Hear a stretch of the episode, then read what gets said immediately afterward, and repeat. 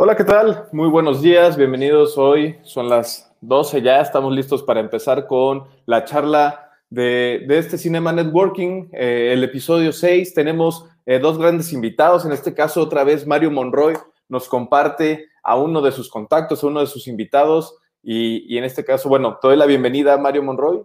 ¿Qué tal? ¿Cómo estás? Hola, buen día, muy bien, muy contento.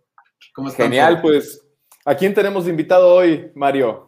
Pues la verdad es que este, me faltó la corbatilla, ¿no? Para este, estar a tono con, el gran invitado que tenemos hoy, un, director, productor, guionista, eh, pues importantísimo en, el mundo audiovisual mexicano, que además de, ser eh, un gran profesional, es mejor persona. Entonces estamos muy contentos de que nos acompañe. Genial, pues demos la, la bienvenida a Luis Urquiza. ¿Qué tal? Bienvenido. Hola, Mario. Hola chicos. Hola a todo el mundo. Gracias por esta invitación. Es un honor estar con ustedes y, creo que en este, en este negocio, en lo que hacemos, este, cada uno tiene su, importancia, ¿no? Su, su, valor. Cada quien estamos abonando para, para trabajar por lo que nos gusta y nos pagan. Además nos pagan por lo que nos gusta, ¿no? Eh, a la orden, jóvenes. Muy bien. ¿Les parece si empezamos viendo el tráiler de Obediencia Perfecta y luego comenzamos con la charla, Mario y Luis? De acuerdo, perfecto. Para ir calentando motores. Perfecto. Les comparto. Aquí voy a tomar esto y listo.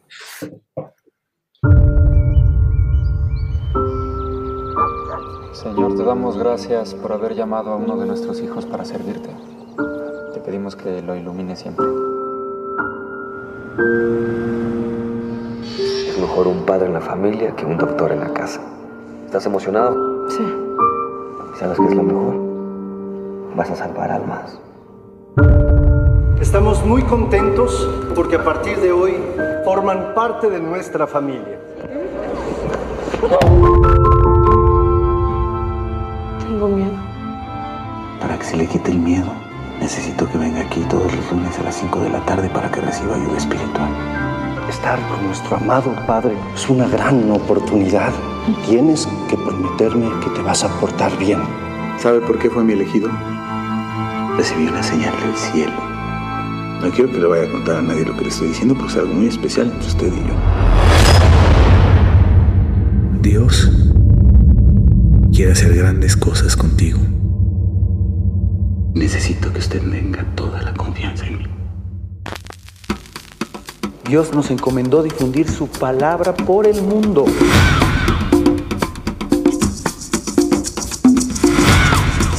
Vamos a difundirla y nadie nos va a detener.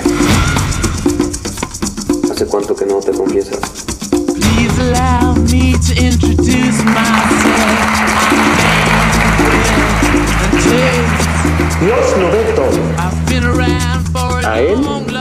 No podemos engañarlo con esos actos asquerosos. Los hipócritas que se quieren ir al infierno. Se van a ir al infierno. Usted me está espiando. Que duda de mi buena voluntad. Con sus manitas arriba ahí. Están pasando cosas horribles, mamá. Necesito que me ayudes. Por favor, ven.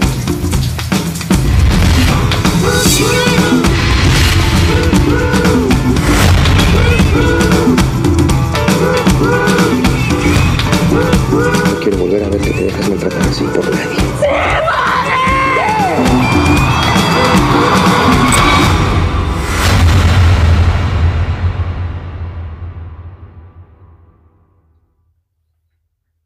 Listo, muchísimas gracias, genial.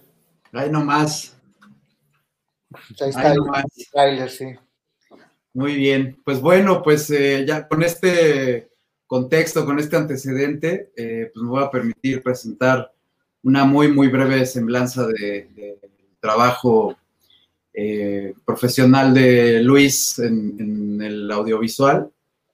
Luis Urquiza es un productor, es director, guionista y cofundador desde el 2001 de su propia casa productora, Astillero Films, ubicada en la Ciudad de México. Eh, suma una experiencia de más de 30 años en el ámbito audiovisual, eh, configurada por eh, proyectos cinematográficos, publicitarios y televisivos. ha producido una gran variedad de largometrajes, entre los que se encuentran en 2008 El viaje de Teo, dirigida por Walter Duener. En 2010 produjo Hidalgo, la historia jamás contada de Antonio Serrano. En 2012, Morelos, dirigida también por Antonio Serrano. En 2016, Macho, dirigida por Antonio Serrano también. Y además ha sido director asociado, director de producción de las películas Manos Libres de Pepe Will, La Niña en la Piedra de Marisa Sistag y Chamaco de Miguel Necochea.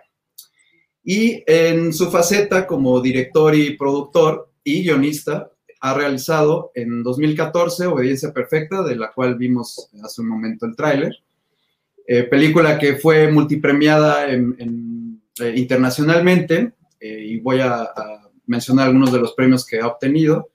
En 2015 ganó el premio al mejor debut directorial en Camera Image. en 2014, en el Montreal World Film Festival, se llevó el premio Glauber Rocha y el Grand Prix de Samerix.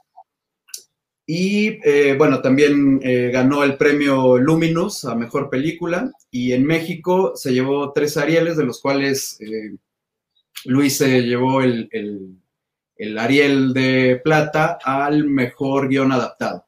Y también fue nominado a la Mejor Ópera Prima ese año. y actualmente está en, la, en el proceso de postproducción de su largometraje más reciente, Amor de Madre. Y bueno, pues cuéntanos, Luis, ¿para cuándo la podremos ver y en dónde?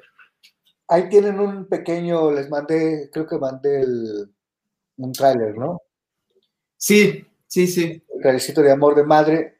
Si quieren, este, lo podemos también soltar cuando ustedes lo dispongan.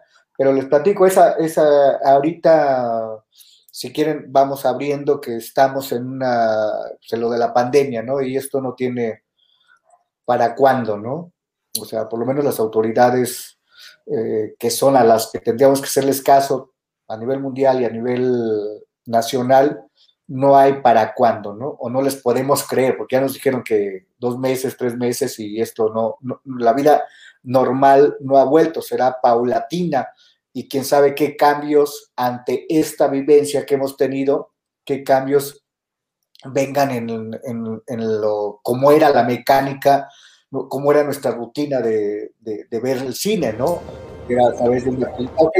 Podemos, corramos esto y ahorita platicamos, porque, porque quiero hablar del estilo y de la forma de cada quien, de lo que le gusta, pero corramos, Amor de Madre, es un, eh, le llamamos, yo le llamo tráiler eh, venta. Eh, el anterior tráiler lo, hizo este, la compañía, se me va el nombre, pero son buenísimos, ahorita, ahorita me voy a acordar. Y esto me lo, lo, hizo Edgar Bautista, este tráiler venta para ahorita que está terminado, entusiasmar a los posibles, a los probables este, eh, compradores, distribuidores.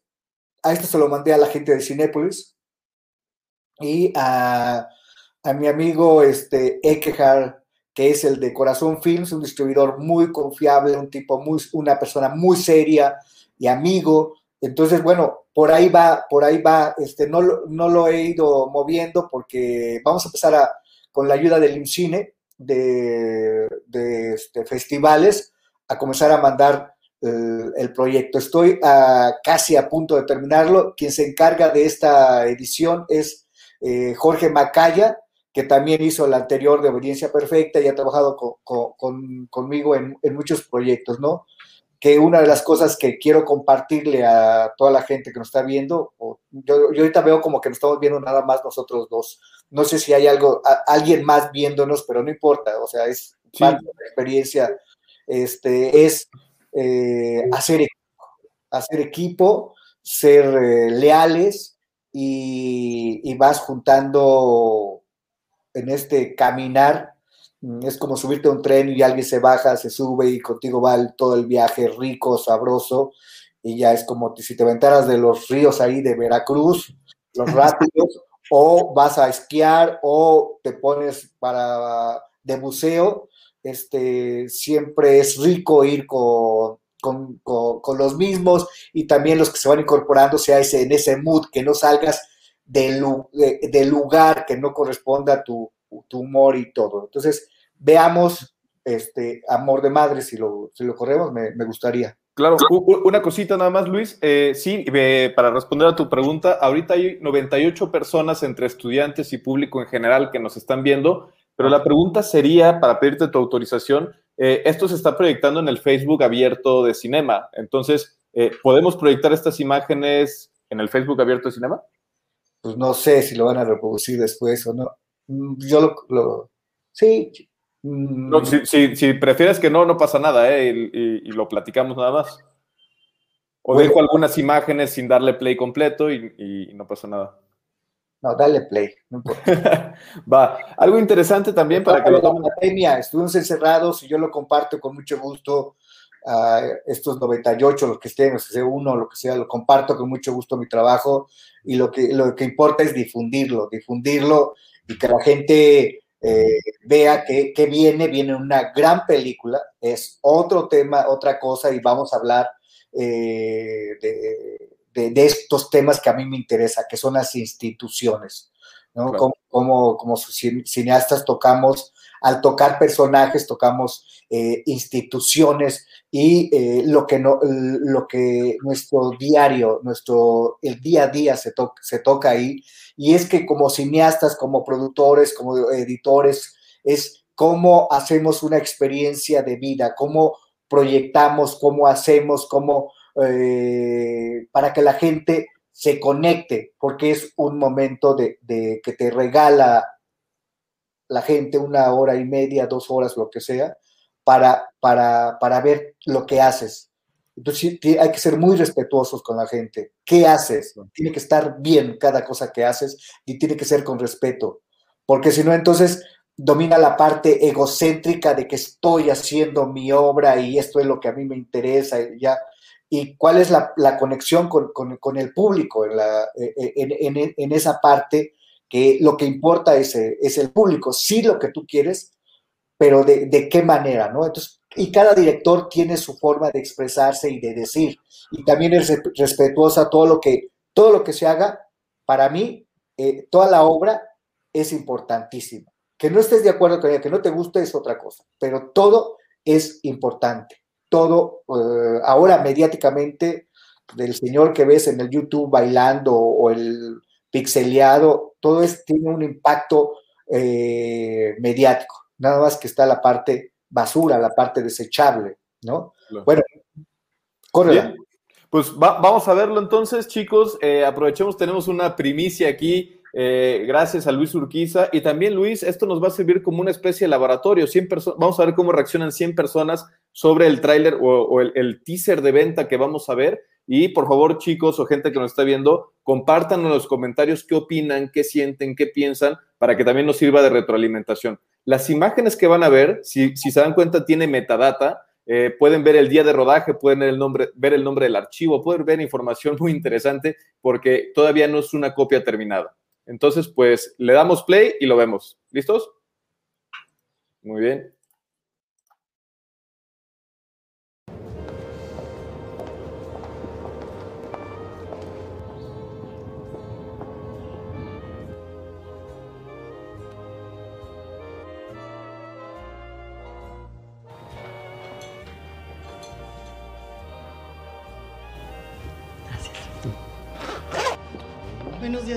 Buenos días, doña Margarita.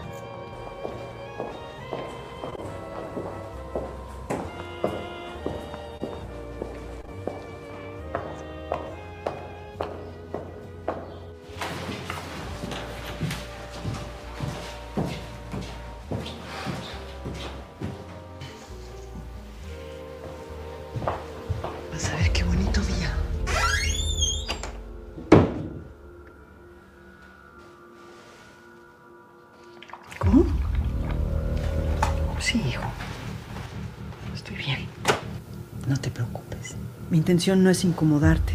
Por eso esta es la última carta que te escribo. Paco sigue igual, pero estoy segura que una visita tuya lo ayudaría mucho. What happened, my love? I can't get Paco off of my mind. I need to let go. It's only two days. Well, be careful.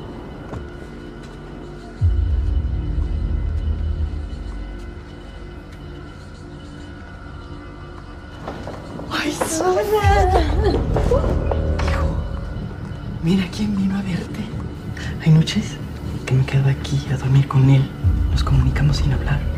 Vas a pensar que estoy loca, pero estoy segura de que Paco sale de su cuerpo y camina por ahí. ¿Puedes besarlo? ¿Qué? ¿Un beso de las buenas noches?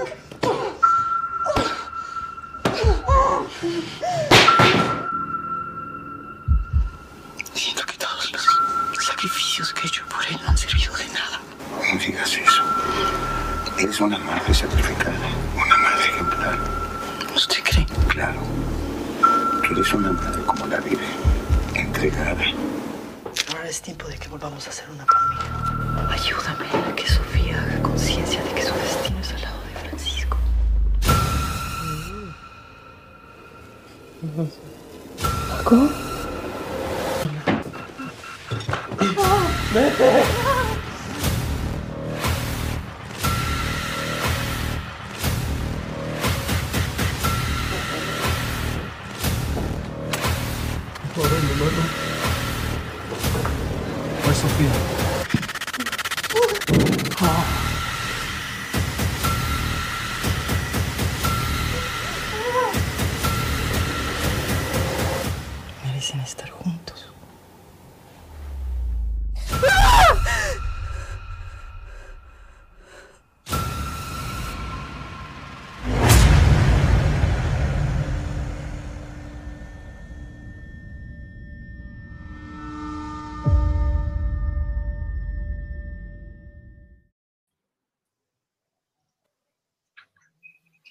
Wow, Luis. Con el sello de la casa, ¿no? Este, como nos compartía Luis hace un rato, eh, pues esta reflexión sobre las instituciones y bueno, en este caso se viene, o sea, es una película dura, Luis. Es una película es, de la institución más sagrada que es la familia, ¿no? Y la madre, ¿no? Más en, en este país donde, pues, este, hay unos que son más hijos de la chingada que otros, pero bueno, pues este, ese, ese, término de, de, la, de, de, la madre, ¿no?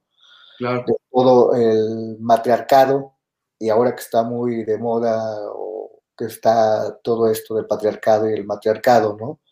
Donde sí, de verdad hay que echarse un clavado, el movimiento que está, que, que, que hay de, de las mujeres el respeto, nuestras conductas como hombres, ¿no? Nuestra educación, bueno, ahí está, hay un, hay un leve caminar por ahí de, de, esto, ¿no?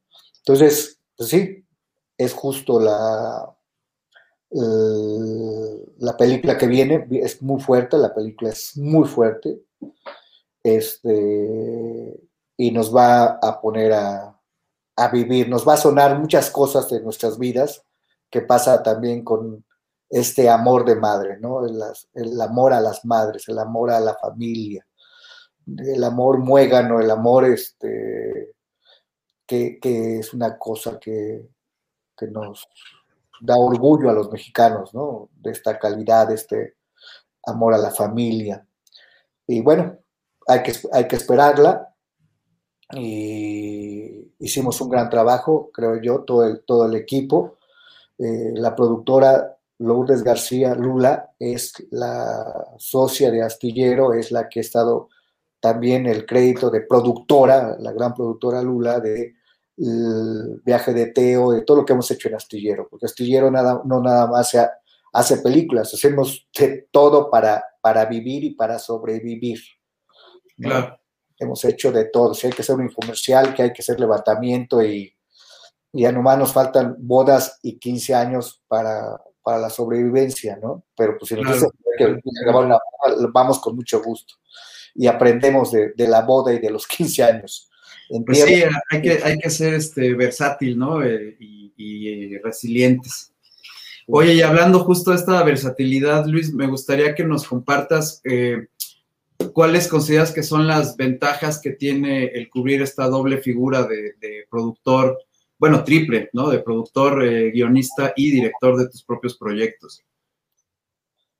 Bueno, yo partiría de primero eh, para todos los chicos que nos están escuchando aquí, chicos, chicas, eh, la gente, y no hablo de edades, la edad que tengas siempre es un, un, no importa, para si quieres dirigir, quieres producir, esto es el, tienes que tenerlo muy claro.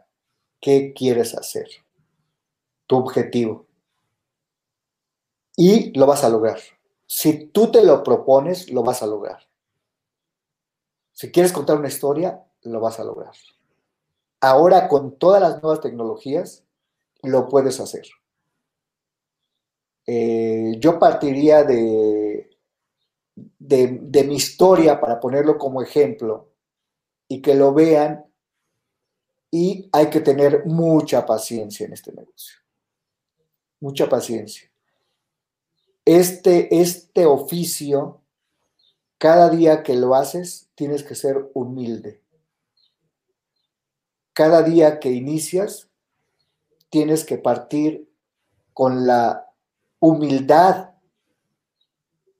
de que no sabes nada y que todo lo que viene es aprendizaje, todo lo que viene es disfrutar la vida. Es comerte un platillo que ya sabes que te gusta el mole y lo vas a disfrutar y vas a empezar a, saborear sus sabores. Entonces puedes ir a Oaxaca y sabe de una manera, el molito negro. Vas a Michoacán, sabe de otra manera.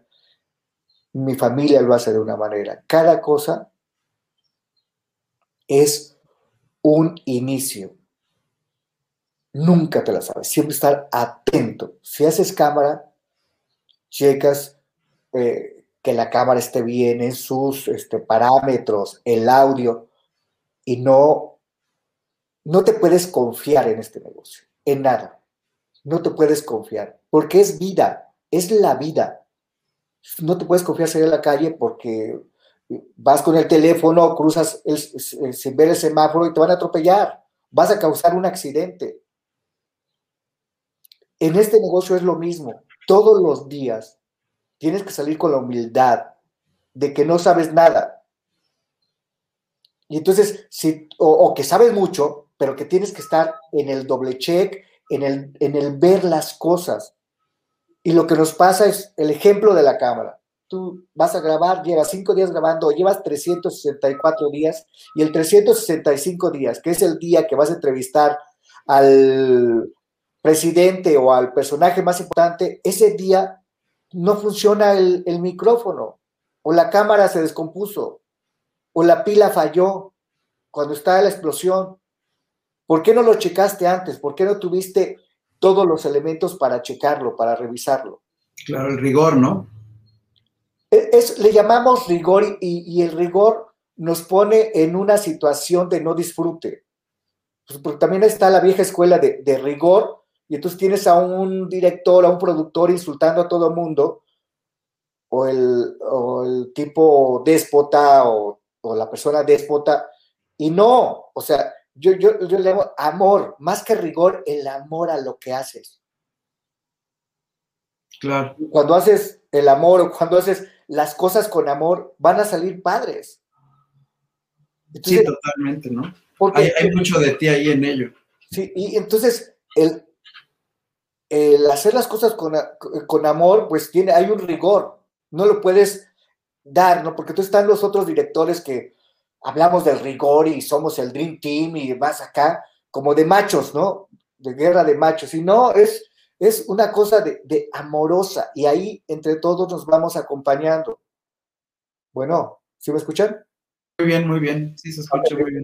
Entonces, es ahí donde para mí es la esencia de lo que hacemos, con amor. Y claro, obvio que hay que ser rigurosos en todo, atentos, atentos, estar con, ¿qué quieres? O sea, lo primero que tienes que definir es qué quieres hacer, a qué te quieres dedicar. En ese a qué me quiero dedicar y qué quiero hacer, para llegar al objetivo pasas por muchos caminos. Y lo importante de este negocio es aprender todos los departamentos, saber de todos los departamentos, disfrutar del que hace props, del que escribe. Todos merecen un respeto. Entonces, si van a leer mi escrito, yo como escritor me tengo que preparar y hacerlo mejor para dar ese texto. Pero si le eché la hueva, pues eso se va a regresar. Me van a decir, oye, lo que está no, no, no está padre. Milagros no hay en el cine. Claro.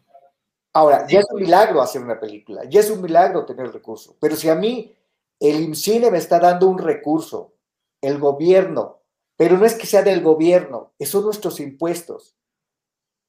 Entonces, para hacer amor de madre, obediencia perfecta y todos los productos que he hecho, es dinero del pueblo, de nuestros impuestos, y debe haber un rigor. Y yo tengo que, yo tengo que regresarle a la gente que diga, oye, vale la pena este trabajo que veo aquí. ¿No?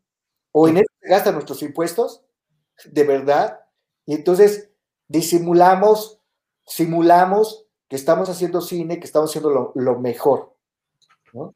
Sí, hay un compromiso ahí importante, ¿no? Yo, fíjate que eh, alguna vez que eh, platicamos tú y yo, eh, de esas conversaciones que se, se disfrutan muchísimo, ¿no? Largas y muy enriquecedoras.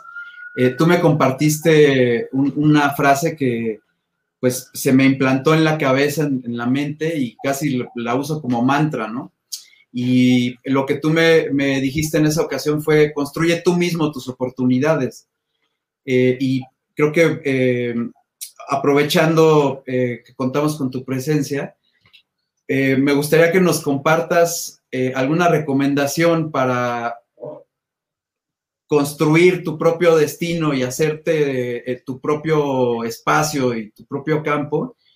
Y también para que nos ayudes a, compartir algún consejo para pichar los proyectos a productores, ¿no? Un proyecto personal que tenga algún alumno que, en el que haya estado trabajando durante mucho tiempo, ¿cuál es la mejor forma de ofrecerlo para que sea eh, interesante a los productores? Yo me diría que sí soy en eso de construir tus oportunidades y me acordaba de eso que te, dije y bueno, pues yo lo, yo lo he hecho toda la vida. Es paciencia, dedicación. O sea, te tienes que concentrar. Por eso, ¿qué quieres? Quiero dirigir. ¿Cuándo va a suceder? No lo sabemos. Pero sí lo que tienes que hacer es ver series, ver noticias, leer, eh, todo lo que sea visual, pararte en una esquina y, decir, oye, ¿cuál es el mejor ángulo? ¿Qué me gustaría contar de aquí? Si estuviera aquí y quiero contar la historia de esa señora que viene ahí con su bastón, ¿qué haría? Pues es una cosa de, pasión. Lo que, lo que tienes que hacer, lo que hagas, hazlo con pasión. Y entonces ahí entraría yo a, mi ejemplo, porque una cosa es cómo producir y, y, dirigir y no quedarse en el intento, ¿no?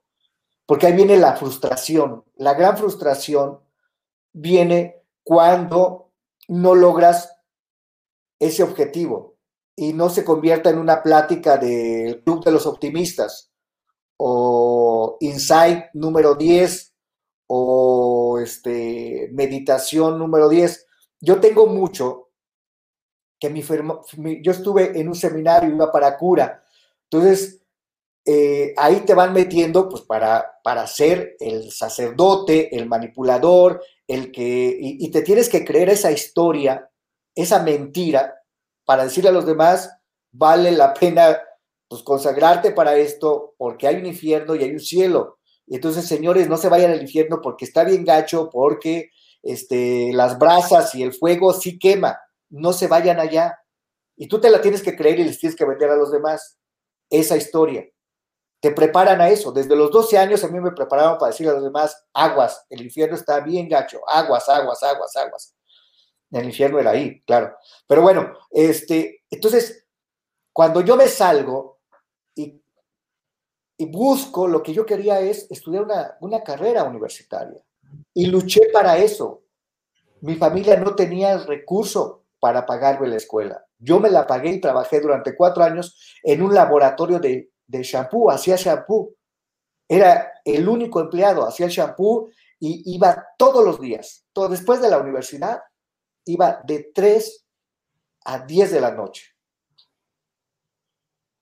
Todo, porque no podía irme yo al CCC o al CUEC, no, no tenía ese acceso.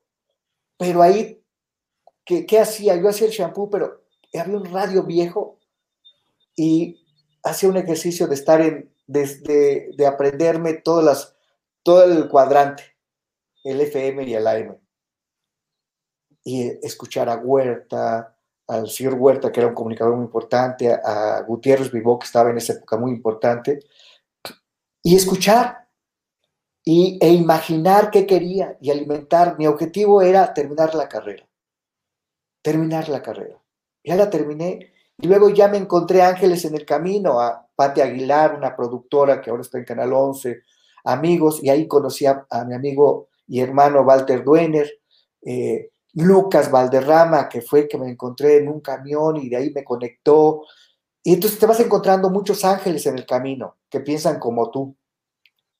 Y ahí me conectaron para TV Azteca, ahí conocí al buen Alex Gamboa, a Patti Luque, que era una script, a Jaime Langarica, que era el productor, y, la mecánica de, eso. Y luego, pues ya caí en Sepropie, que era hacer cosas, seguimiento presidencial de salidas de Gortal.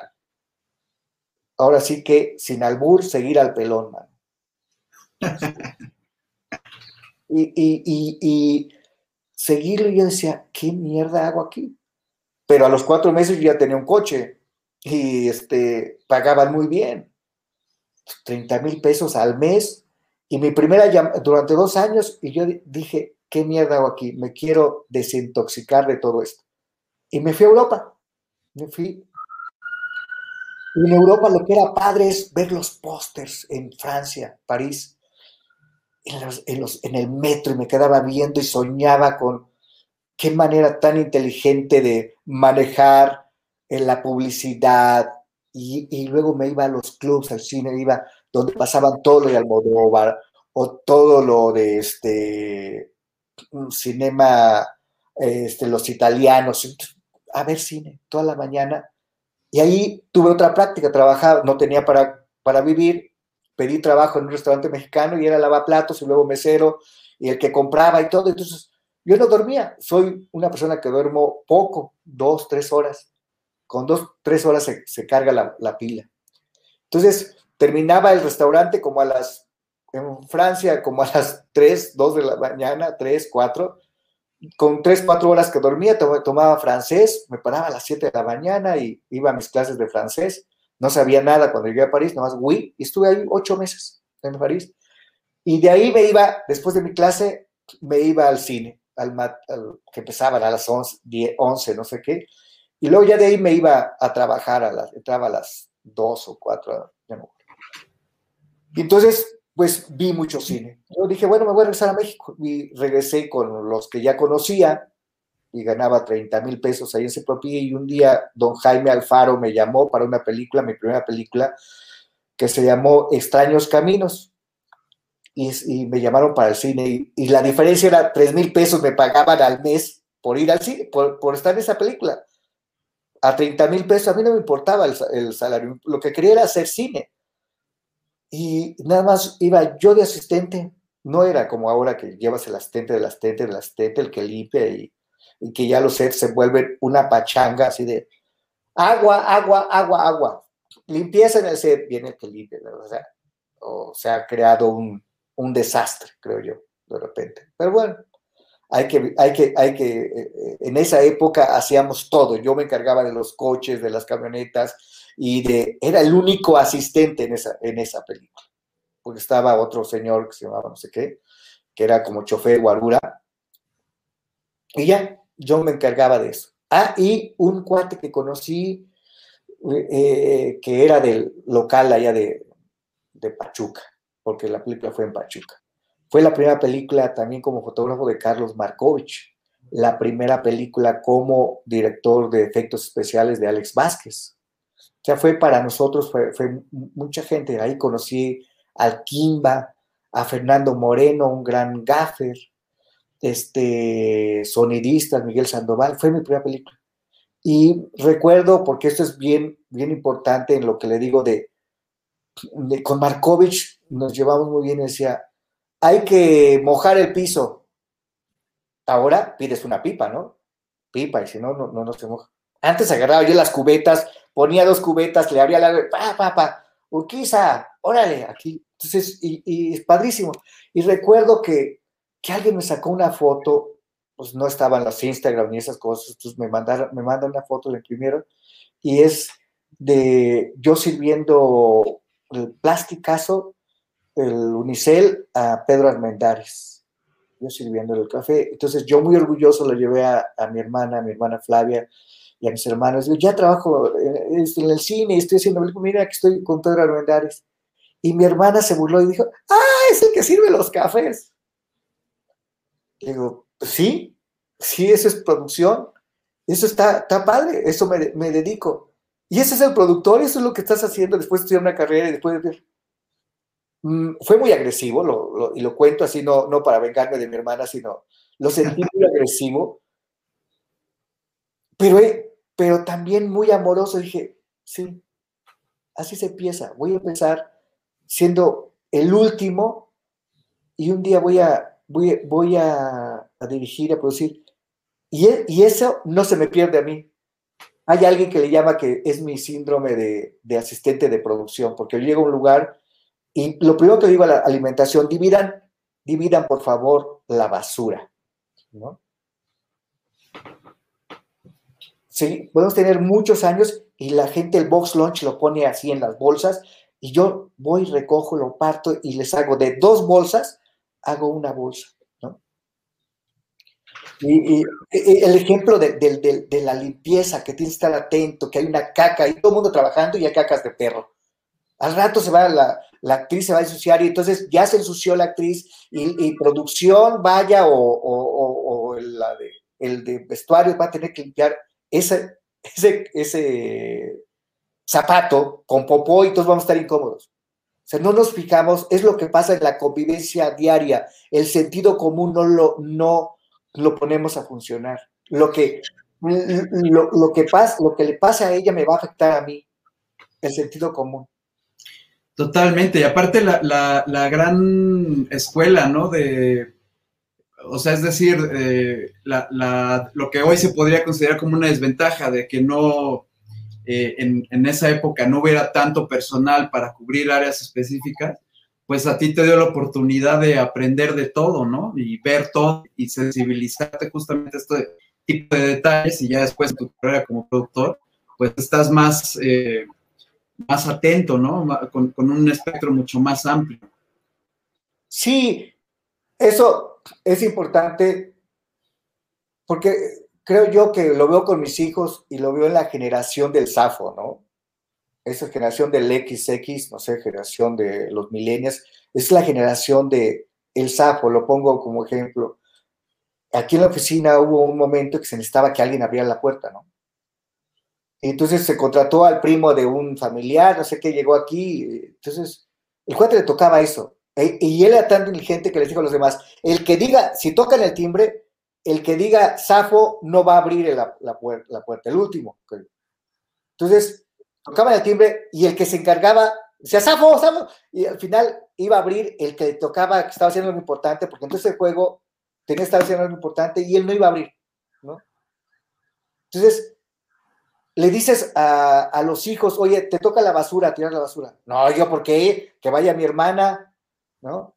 O sea, es esa onda de estar en el teléfono todo el tiempo y hacerse unos güeyes de que está pasando algo, que hay que abrir, que, que se está, hay un ruido y, y, hay algo que hacer y no lo hacemos. Entonces, aquí en este negocio tienes que ser de todo, tienes que hacer todo. Claro, tienes que tener cuidado, no puedes ir a mover la, lámpara, se te va a ir encima y te va a romper los dedos. No, o sea, en, la, actitud de hacer, ¿qué quieres hacer? Entonces, eh, el que se lleva el crédito es el director, pero tú como director no harías lo que has hecho si no tuvieras al gran fotógrafo, al gran gaffer, al, al gran eléctrico, al gran chofer de FD y encargado de, de las luces de FD, y a la gran Gina Terán, y, a Lalo Terán y a Urenda que te dan el equipo que llega a, a- todo. O sea, es todo un engranaje y todos merecen respeto, todos son importantes.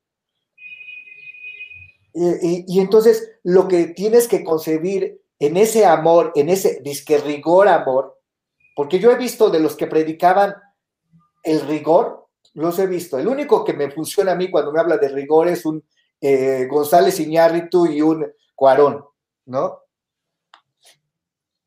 Este, son los que veo como los grandes del rigor, o sea, unos salvajes, o sea, esos sí van por todas sus canicas y no les importa y pasa por encima, pero te- tengo los que predicaban el, el amor y cuando lo veo, lo que hacen dices, oye, carnalito, y lo que me predicabas del amor, en esa obra no hay nada, ¿eh?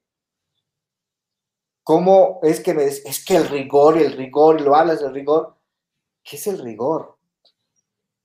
Al, al final, para mí es cómo haces las cosas con pasión. ¿no? Sí, con amor, ¿no? Como Y- vas- Y para mí, el, antes nosotros filmábamos, había la película, y entonces en, la carrera de, comunicación, lo más sagrado fue para mí cuando entré a foto, y entonces el maestro de fotografía nos pidió una cámara. Yo no tenía el dinero para la cámara. Tuve que comprar una cámara Yashica usada, y el quien me dio el dinero para esa cámara fue mi hermano que vivía en Estados Unidos y trabajaba allá y me, lo, me mandó el dinero para la cámara. Y ahí aprendí, había para un solo lente, un lente 50. Y yo empecé a trabajar la cámara con ese lente 50, aprender la profundidad de campo y si yo necesitaba un acercamiento, o sea, un otro plano, me acercaba con ese lente 50 o me alejaba. Ahí fue mi aprendizaje, ver, y no había el Instagram, entonces te eh, mandabas imprimir y decías, ¿qué hice de esta foto? Entonces, ¿qué es el cine? El cine y qué es eh, ahorita lo que vemos visual, son cuadros en movimiento. Entonces, esos 24 cuadros por este, eh, por cada cuadro es el que cuenta, entonces tienes que comprometerte con cada cuadro. Y hay una amor a ese cuadro, un cuidado a ese cuadro. Entonces, nosotros los del cine, los de la serie, los de la televisión, la parte visual, el fotógrafo, quizás nos debemos al cuadro.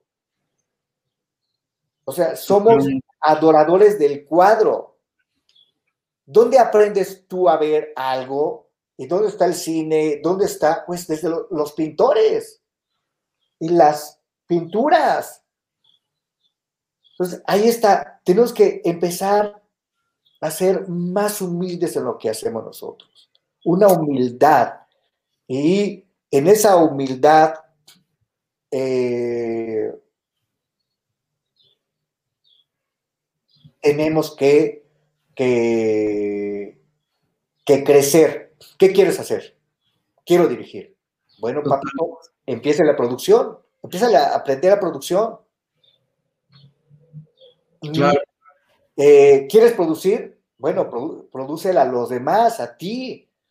O sea, estar al servicio de la técnica, de la, del aprendizaje. O sea, ya hay grandes maestros. O sea, ahora puedes ver una entrevista de Hitchcock o de Kubrick, el making of, y sabes lo que hicieron ellos para ver sus obras.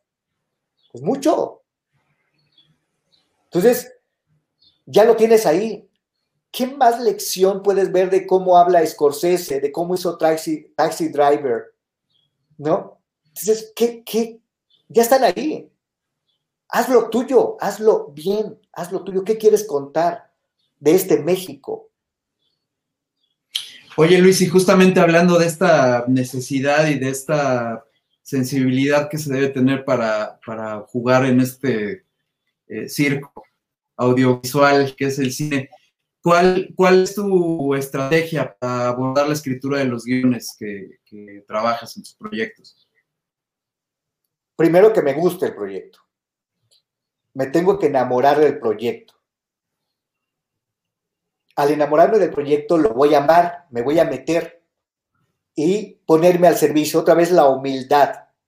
¿Qué me está contando?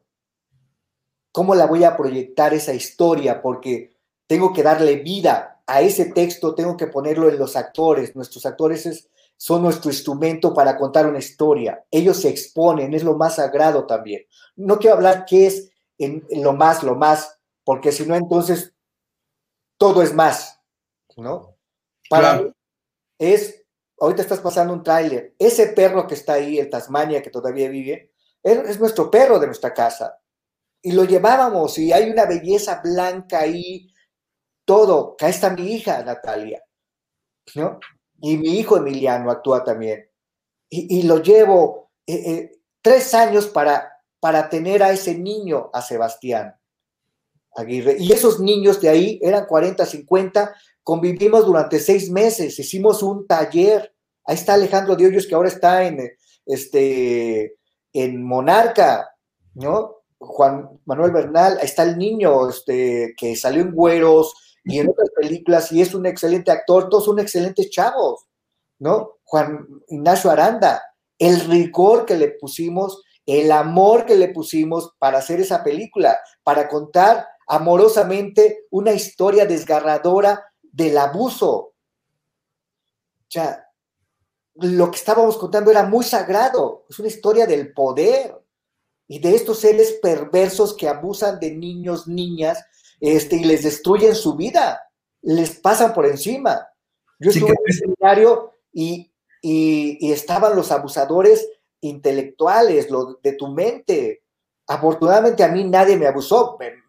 a mis 12 años mi madre me enseñó a defenderme y nadie se me podía acercar. Le sacaba los ojos, le arrancaba los huevos y alguien pasa encima de mí, lo mato, ¿no? O sea, es así, yo no me voy a dejar. Y, la gente tiene que tener eso. O sea, eso es, esa obediencia perfecta no puede volver a pasar un abuso sobre nadie, ¿no? Y está ahí. Pero además nos educan para ser abusadores.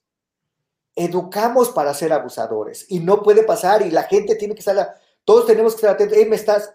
no te pases, no te pases. En nuestras relaciones del día a día con nuestros hijos, con nuestra madre, con nuestros. La gente que nos relacionamos, tendemos a ser abusadores. O sea, es, una, es la natura, ¿no? Pero también es nuestra. A ver, no pasas encima de mí. No. Entonces, para mí, eh, perdón, hay unos textos que pasan abajo que no los voy a leer, perdónenme, al final hagan una selección y yo con la gente, con, pueden compartir mi, correo, les dan mi teléfono personal y la gente los voy a atender, los voy a atender a cada uno. Sí, Eduardo, va a hacer una selección y nos va a compartir eh, Claro, son, comentarios que van haciendo los chicos para reforzar lo que tú vas platicando. En, algún, en algunos casos son preguntas que vamos guardando y si hay momento al final las vamos a ir eh, compartiendo contigo. Pero tú no te preocupes porque yo sé que distrae estar platicando y estarlos viendo, pero son para, complementar. Para mí, la gente, los 98, el 1 o los 10 que están aquí, más que hablar de mí, yo quiero que me pregunten, porque de ahí viene lo, lo mejor. Yo pues una exposición de, puedo contar mi vida y hacemos una telenovela de esto o una serie, este, serie, telenovela de 60 capítulos o de 120, lo que quieran, este, y, contarles las historias de Luisito, cómo salió del pueblo de allá, que era campesino, y todos vamos a llorar. Este, pero la parte práctica de cómo en este negocio te tienes que mover es, primero, ¿qué quieres hacer? Tenlo muy claro y paciencia. ¿Cuándo lo vas a lograr? No se sabe. Depende de tu suerte, con quién te vas a relacionar, qué vas a hacer. Y, pero cuando te toque, hazlo bien. Por eso, cuando te toque estacionar los coches, hazlo bien. Cuando te toque ser el cargado de café, es el mejor café.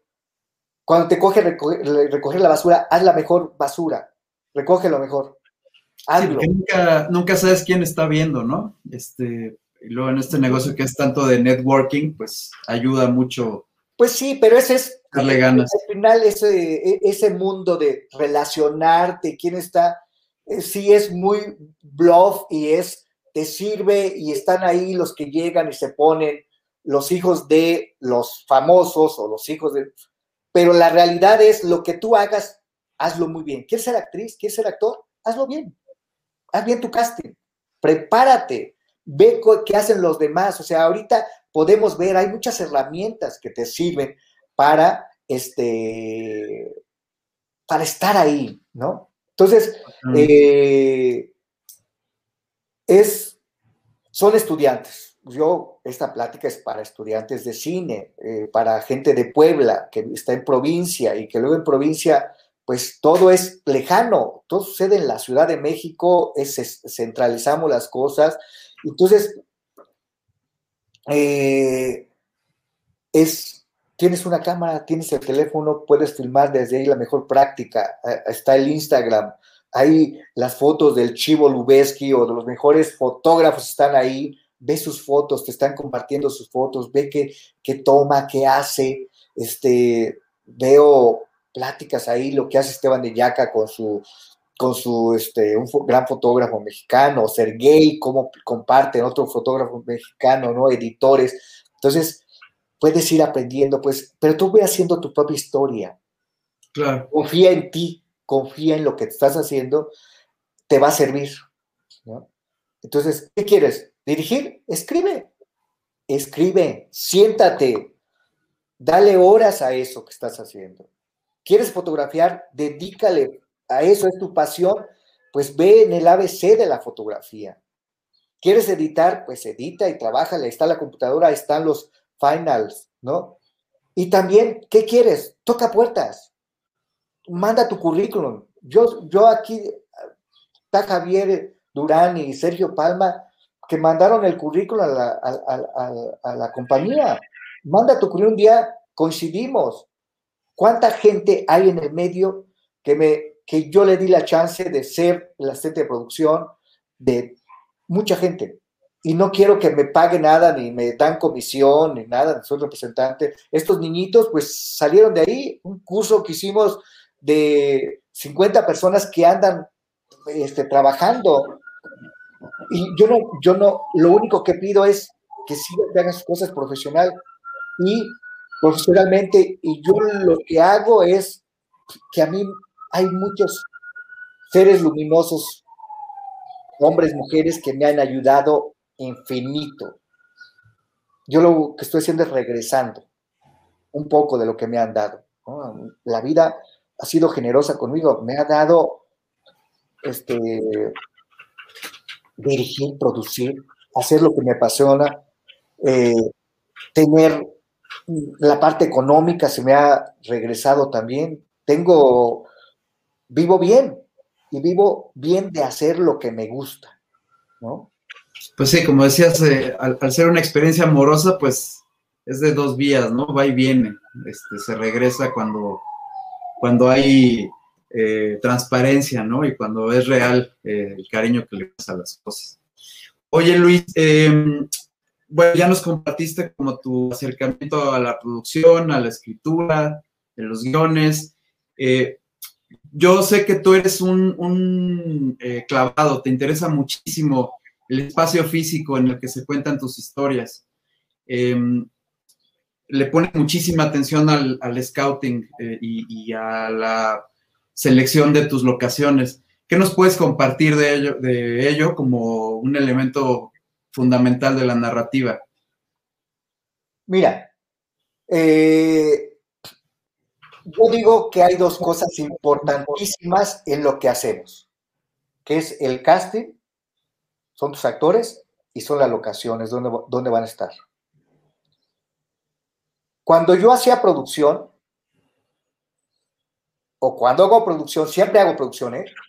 Yo siempre voy a hacer producción. Ahorita voy a trabajar para una serie, voy a hacer producción siempre. ¿Por qué? Porque la producción es la base.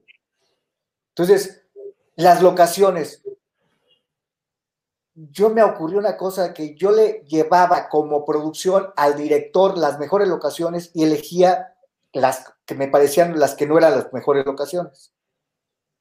Alguien que le aprendí mucho sobre locaciones es el maestro Roberto Snyder, el director y productor. Él, él empezó haciendo, él estudió comunicación en la Ibero y luego empezó haciendo locaciones para servicios para, para gringos. Es lo que me contó ah, en el 92, que hicimos dos crímenes.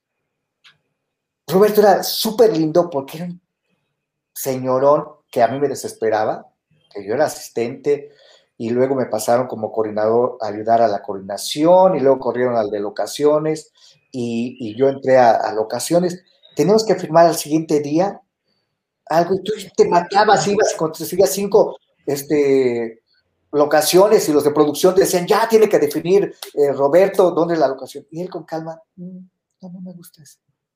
No es lo que yo espero. Y al final elegía la mejor locación Roberto.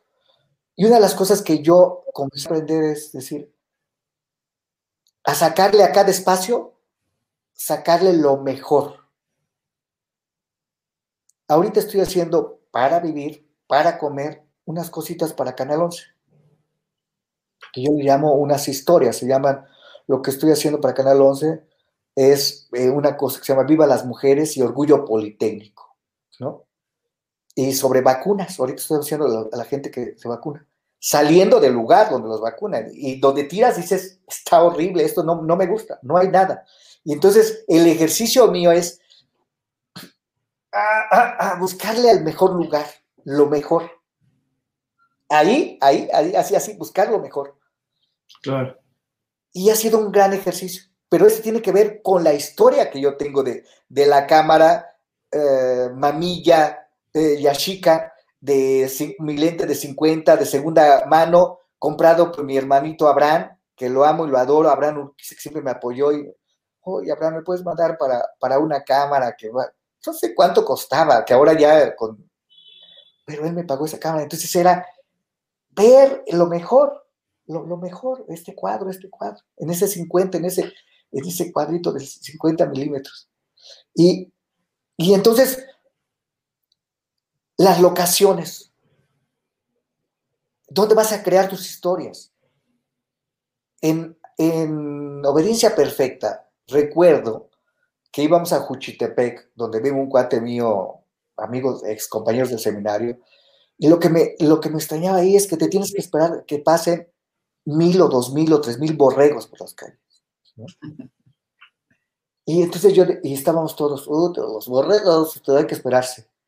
Y les dije yo a, a, Lula, la productora, yo quiero esos, ir a donde están, donde los guardan esos borregos, al campo. Nada más necesito la cámara y sonido. No quiero que vayan los de vestuario, no quiero que vayan los de maquillaje, no tienen, o sea, cámara y vamos a, a filmarlo. ¿Y qué van a hacer? Pues un diálogo, les damos un diálogo que, que ocurría en el seminario con los borregos, que para mí era la, la, el mensaje o la metáfora, De, la borregada, de los católicos, pues y las religiones tienen a la borregada. Ahí está el cura y el niño, y le dice, lo voy a extrañar, me voy a ir, nos inventamos un diálogo ahí, entre ellos era eso, de los borregos. Y es una de las escenas que me gusta mucho. Sí, es muy, muy evocadora, ¿no? sí es muy, muy potente. Pero entonces, yo no había visto un, en la película algo así, en, en el cine mexicano que yo vea, no veo algo, porque desaprovechamos lo que hay ahí, lo que nos da la naturaleza, lo que te da el lugar, lo desaprovechas y estás peleándote con otras cosas, y no aprovechas lo que hay. O sea, y también lo que hace la, la industria, esta cosa que, que, de llevar tanta gente, ¿no? Tienes los volcanes padrísimos, tienes un clima padrísimo, pero todos estamos desayunando y subiendo ahora para el Instagram el mejor amanecer, el mejor atardecer, y no está en la película. No se queda en la película.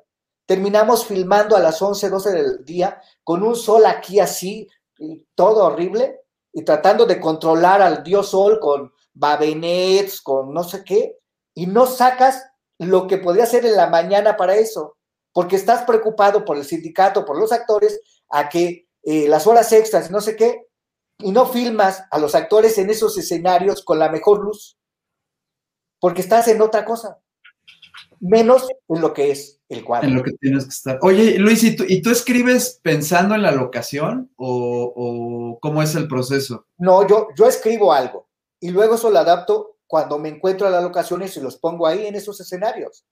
Ya. O sea, tú lo que primero tienes que escribir algo, ¿qué te imaginas? El contenido, la esencia de lo que quieres. Y eso lo pones, luego encuentras escenarios.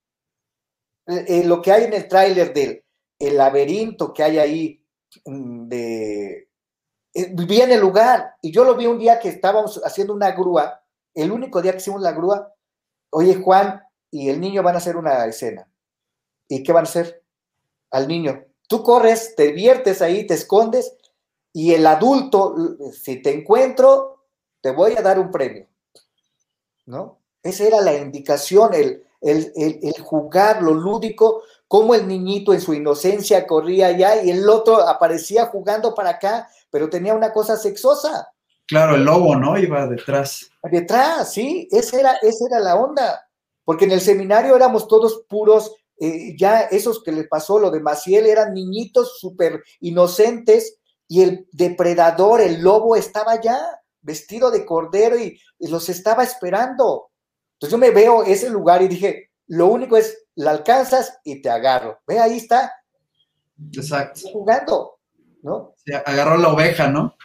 Entonces, cuando grita Sebastián, Sebastián que es un actor muy contenido, muy, un chavito que está adentro, cómo le sacamos las lágrimas, cómo le sacamos las cosas, fue muy, muy fuerte, ¿no? Entonces, para mí, las locaciones son básicas y es lo más barato buscar locaciones, tú le puedes hacer un año, dos años, tres, cuatro, cinco años, te imaginas esos escenarios y dices, yo quiero filmar aquí.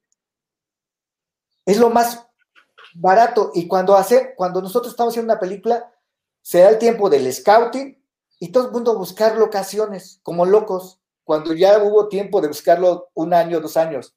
Y claro. luego ensayar, contratan lugares para ensayar y locaciones. Oye, eso lo puedes en el parque, tu casa, ¿Por qué no ensayaste? ¿Por qué no buscaste a tus actores antes? Al niñito, tres años antes. Está en YouTube por ahí, donde viene Sebastián. No sé si tienes esa, esa secuencia de viendo Sebastián presentándose. Tengo 12 años, tengo 13 y tengo 14 años. No sé si te lo mandó Javier. Pues, no. Si no está por ahí, y, y, vas a ver Sebastián, pues, Sebastián Aguirre en Obediencia Perfecta, fueron tres años de búsqueda del niño. Oye, Luis, y, y justo hablando de, de casting, ¿Cuál es tu, tu, approach, cuál es tu estrategia o tu técnica para vincularte con los actores y para poderles transmitir tu visión y que ellos también eh, tengan campo de acción y que puedan aportar a, la construcción de la historia? Ahí es diálogo con el actor. ¿eh? O sea, los que tienen formación actoral, hay una, hay una dualidad. Los que tienen una formación actoral es muy difícil quitarles lo que ya ellos tienen pero tienen método, saben trabajar, ¿no? Lo que tú tienes que hacer como director es, si, si lo que están representando, lo que están haciendo a ti te convence, si a ti te gusta, ¿no? Y, y luego también eh, a los actores llevarlos en, a diferentes niveles. Tienes a los actores con esa madera, con esa enseñanza, con ese background, y tú los puedes llevar a donde tú quieras. E, esa, ese no, es, es otro que, que, hay por ahí. Si quieren lo, lo, buscan por ahí con, con calma. Y se llama Sebastián Aguirre.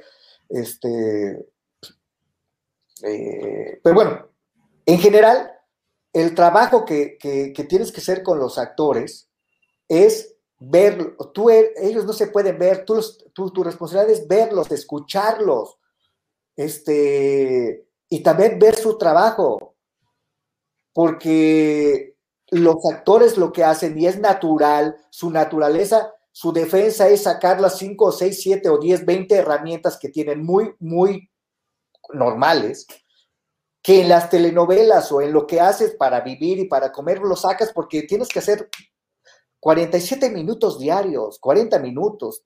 O sea, y, y, también hay un lenguaje en la telenovela. O sea, yo admiro a los, a los actores que hacen telenovelas. Admiro a los actores que hacen cualquier otra cosa comerciales para vivir. Y eso es mucho, mucho oficio, pero cuando tú, este, cuando tú tienes que estar con ellos, tienes que decir, estamos haciendo ahora esto.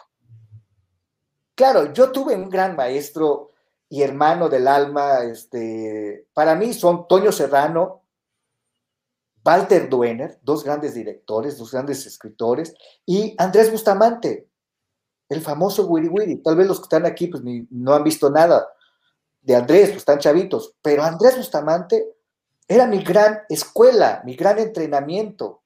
Irme con él a los mundiales y olimpiadas y lo que hacíamos previo aquí nosotros, todo lo que hacíamos de, de, de, de guiones, la preparación de aquí, porque no podíamos llevar a toda la gente y cómo estructurábamos lo que, lo que, lo que se proyectaba en los protagonistas con José Ramón Fernández. Yo me comencé a convertir, sin, sin que fuera planeado así, en director, productor, guionista, chofer, el del... Eh, eh, ya cuando estábamos allá yo llevaba todas esas cosas y tenía que estar del vestuario planchado, del maquillaje peinado, eso se lo hacía Andrés. Eso, eh, él era tal pero de todo lo demás yo me encargaba. Y yo llevaba el ritmo cuando teníamos que grabar aquí los masacotes de Chicontepec y todo lo que hacíamos acá. Yo era el, que, el ritmo de la grabación. A ver, señores, tráiganse esto con Rafa Belmonte, que hacía producción, y este Sebastián, eh, y, este, y todos participábamos de ese hacer. Andrés estaba concentrado, estaba echando relajo con los demás o, viendo otras cosas, pero yo, ¿dónde se pone la cámara? ¿Qué te parece aquí si la ponemos todo? También era con Andrés. Andrés se la sabía. Y bueno, lo que pasó antes con Andrés, pues Andrés trabajó con Alejandro Gamboa, una persona visual, una persona de la tele, de los medios, del cine, fotógrafo, gran artista, y Walter Duener, que es los que iniciaron haciendo este, el Wiri Wiri. Pero es Andrés el, el, que le daba forma. Y, y, Antonio Garci, que era guionista, que es guionista, el caricaturista, que hace unas cosas maravillosas y que escribe, y Omar Mustre, y Totó, o sea, todo un grupo de gente que estaba ahí y Andrés le daba vida a todo, cada, cada cosa. Ese genio que es Andrés. Un eje, ¿no? Un genio artesanal, un genio eh, de la comedia, del respeto, de las relaciones, ¿no? Un señorón, o sea, completo así, Mr. El señor Bustamante, ¿no? Claro. Oye Luis, y eh, hablando de, circunstancias actuales por este tema de la eh, pues contingencia de la pandemia y tal, ¿tú cuál, desde tu percepción, cuál es pues el futuro a mediano plazo eh, regionalmente, o sea, en, Latinoamérica y específicamente en México, de la producción audiovisual? Em, ¿Para dónde va? No lo sé para dónde va. Yo lo único que sé es que lo que tienes que hacer para donde vayan los medios es las historias. ¿Y cómo filmes eso? Es qué tienes que contar y qué cómo le va a llevar a la gente. ¿Para dónde va? Pues puede ser que sean las plataformas y que después de todo este encierro haya un boom y los cines vuelvan a, que volvamos a ir a los cines ya todos vacunados y sin temor, porque la experiencia del cine es la experiencia, ¿no? Y las palomitas y todo lo que hay ahí, todo va a seguir este, existiendo y también en tu casa tenerlo. Este, pero lo que nos corresponde a nosotros, lo que hacemos es, la gran maravilla es que los que vivimos de esto, la gente va a seguir consumiendo nuestros contenidos y van a consumir lo mejor. Entonces, vas a tener chamba. Y yo le juro que voy a tener 90 años y 100 años o 105 y yo voy a seguir dirigiendo estando allá y es maravilloso. Es diferente a un futbolista que pues ya a los 25 ya es viejo, 26, como futbolista Luego, claro, puede ser director técnico y seguir ahí en el mundo como un Nacho Treyes o como un La Tota Carvajal y como estas grandes leyendas, Javier Aguirre, todo, o sea, se puede, ¿no? Pero en la cosa mía, yo voy a seguir escribiendo. Con Rucaso voy a seguir escribiendo y voy a seguir este, extasiándome con, las, con los nuevos actores, los niños. Yo voy a seguir ahí, divirtiéndome y, ganando dinero y, y, compartiendo mi dinero, compartiendo el recurso, compartiendo todo lo que hay, compartiéndolo. y quiero ser mejor persona y no, y, no ser un abusivo, eh, cambiar mis conductas con, las mujeres y mi niña Natalia, producirle a Natalia, que ella le gusta dirigir, a Emiliano, que también le gusta dirigir, mi hijo Emiliano Urquiza y Natalia Urquiza, que se dedican al cine. Emiliano terminó el año pasado de estudiar cine en, en Vancouver y Natalia estudia en Toronto. Ahorita por la pandemia hice una pausa. Entonces, mi mejor diálogo con ellos es del cine. Hablamos de lo mismo y él me dice, papá, esto que hiciste no me gustó, sí. Y, hablo con ellos de nuestro mismo lenguaje, ¿no? Qué este, padre, que sea como un canal más de comunicación, ¿no?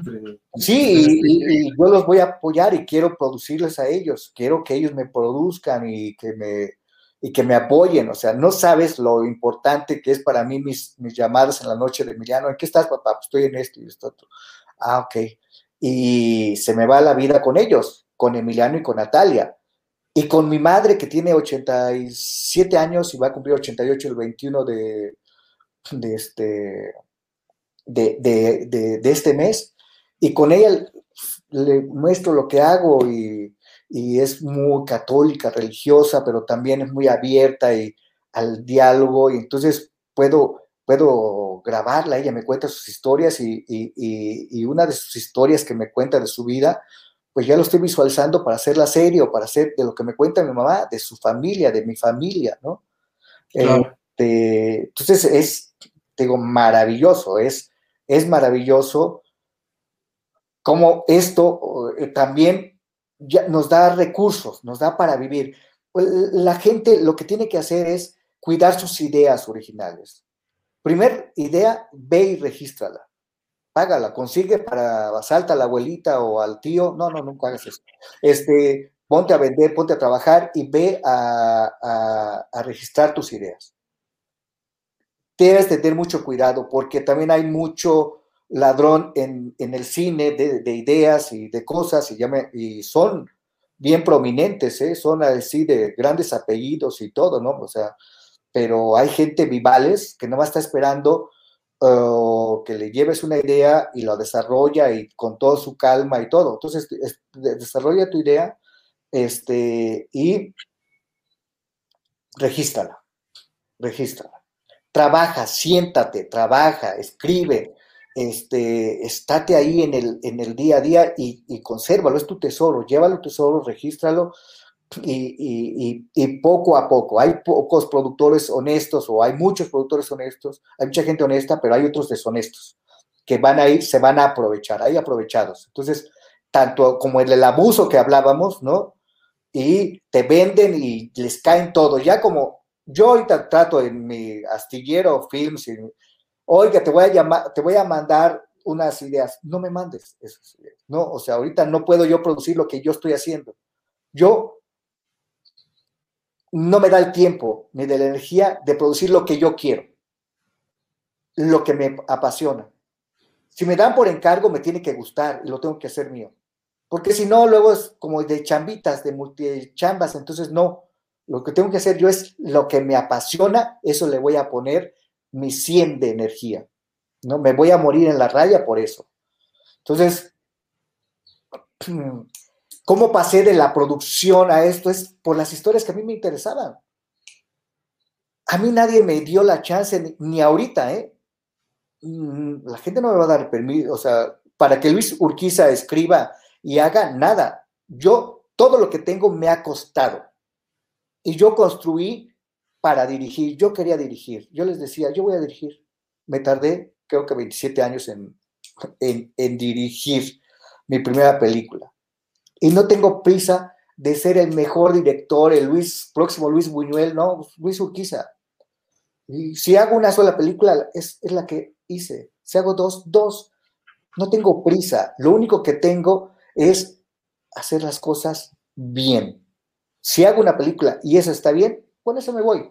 Y si a una persona le gusta, pues con esa. Y si, y si les disgusta a los demás, pues les disgusta y también vieron. Gracias por ver mi, mi película. Gracias por darme una hora y media de tu vida para ver mi, mi, proyecto. Gracias, gracias. ¿Y te parece que está mal?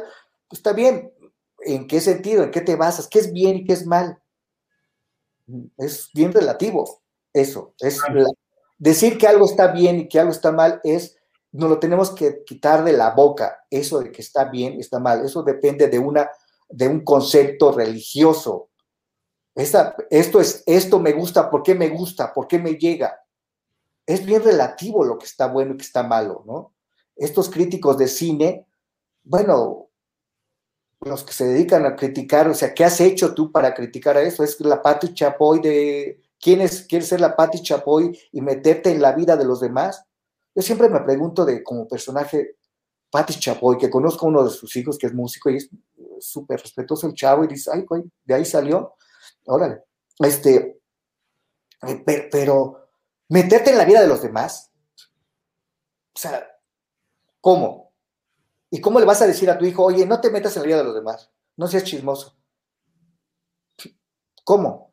Por eso, cuando yo hago obediencia perfecta, o sea, yo no quise pegarle a la iglesia, yo no quiero pegarle a la iglesia, no me interesa destruir al cardenal violador número 10, no. Eso que lo haga la justicia y que lo vayan otros, yo no me interesa, yo expongo una cosa, y si tiene que ir la justicia por ese alguien más, ya. No, no me interesa ser juez. Esa formación que tuve religiosa de ser cura, de, eh, de decirles que está bien, está mal, eso, dije yo, ¿qué hago aquí? No, no me gusta esto, eso es horrible, ¿no? ¿Qué está bien, qué no está bien? ¿Qué está bien y qué está mal? No. ¿Qué te gusta? ¿Qué no te gusta? A mí me gusta este, la papaya, ¿a ti no te gusta la papaya? Pues está muy bien. la papaya, papá, y a mí me gusta la papaya.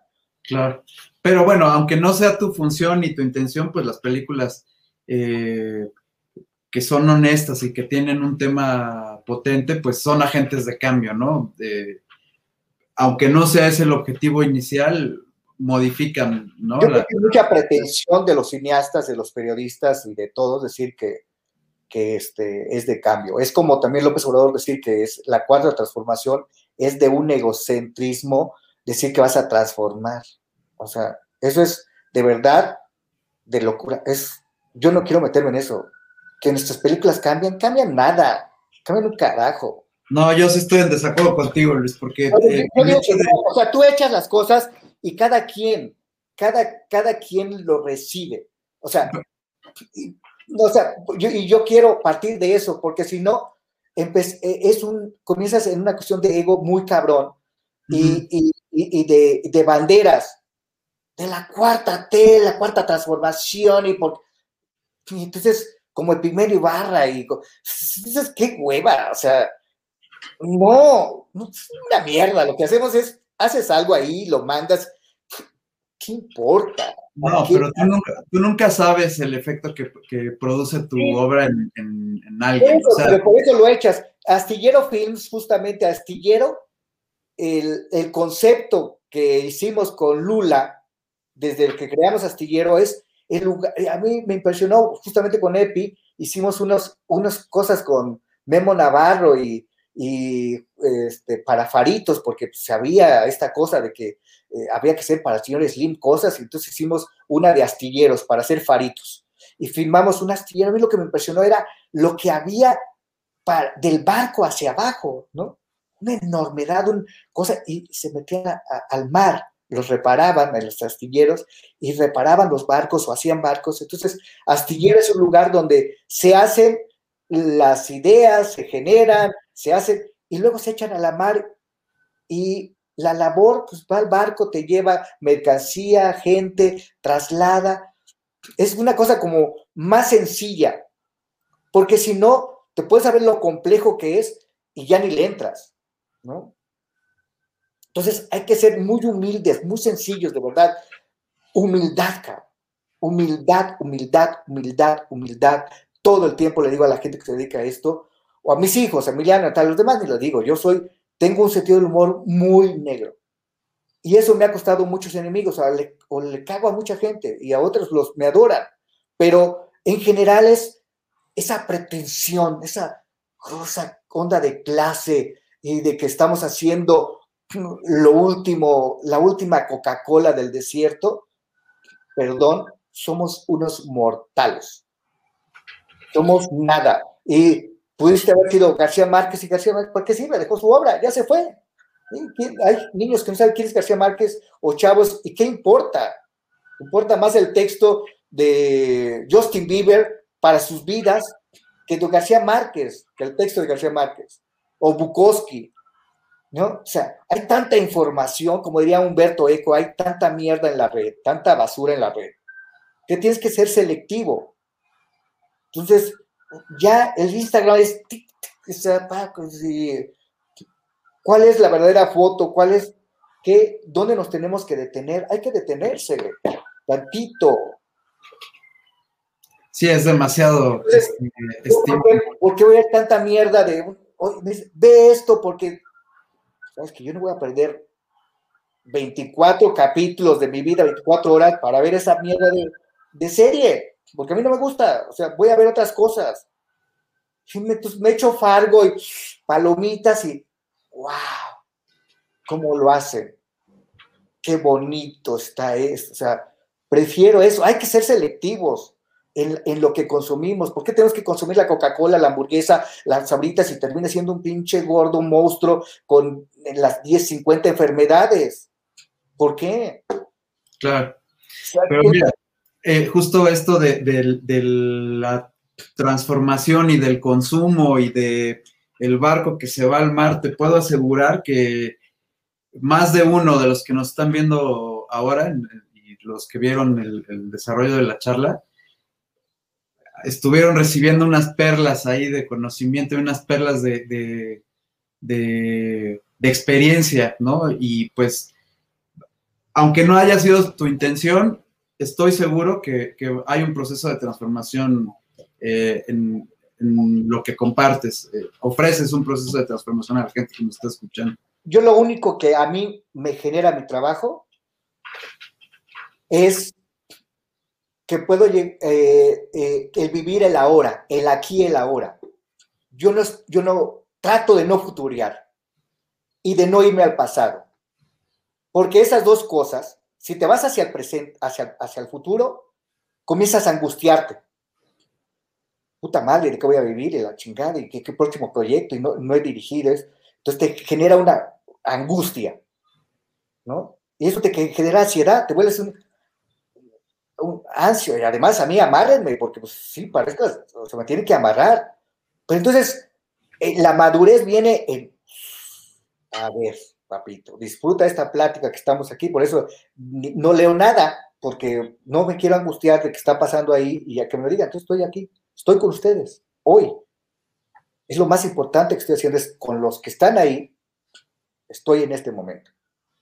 Y en el pasado digo, lo que hacíamos nosotros es que los de producción, nosotros cómo hacíamos, hacíamos todo y ya. Ojalá aquellos tiempos pasados, ningún tiempo pasado es mejor. No, tampoco, o sea, disfruto esto. Y yo estoy muy contento y le digo a mi madre, mamá, es que esto que yo elegí para trabajar es lo más bonito. 90 y 100, como tú, así como mi madre, que es una señora que no se dedica a nada de esto, pero tiene sus gallinas, tiene este, sus plantas, sus tés y es su mundo, la veo a la señora este, arrastrándose y yéndose por, su, por sus cosas. Eso es bien valioso, más que un Luis Urquiza siendo director. Yo veo a mi madre y es padrísimo ver cómo ya llegué, ya me mató una gallina de rancho y porque me gusta mi caldito.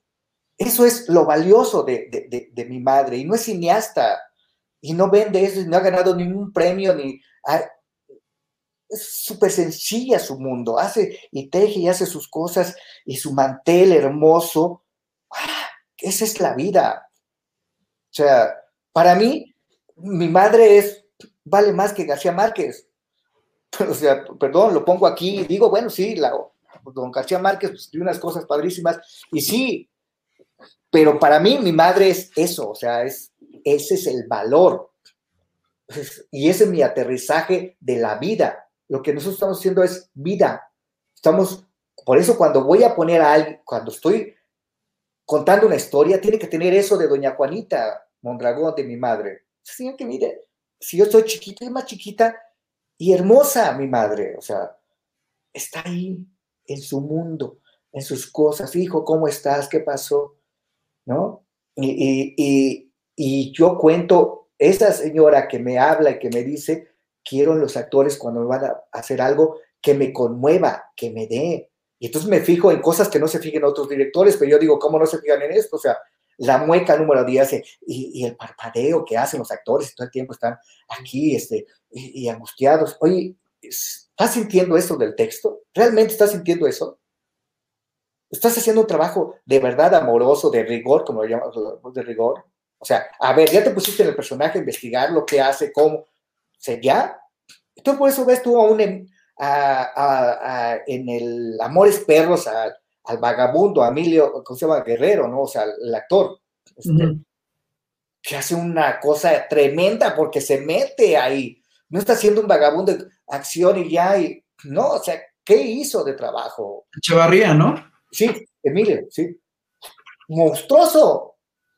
Y también ves Taxi Driver, ves a Robert De Niro que hace en, en Toro Salvaje y como su masa y todo. Ves a un Bichir, cualquier personaje el que hace de Better Life o hizo Hidalgo, ¿no?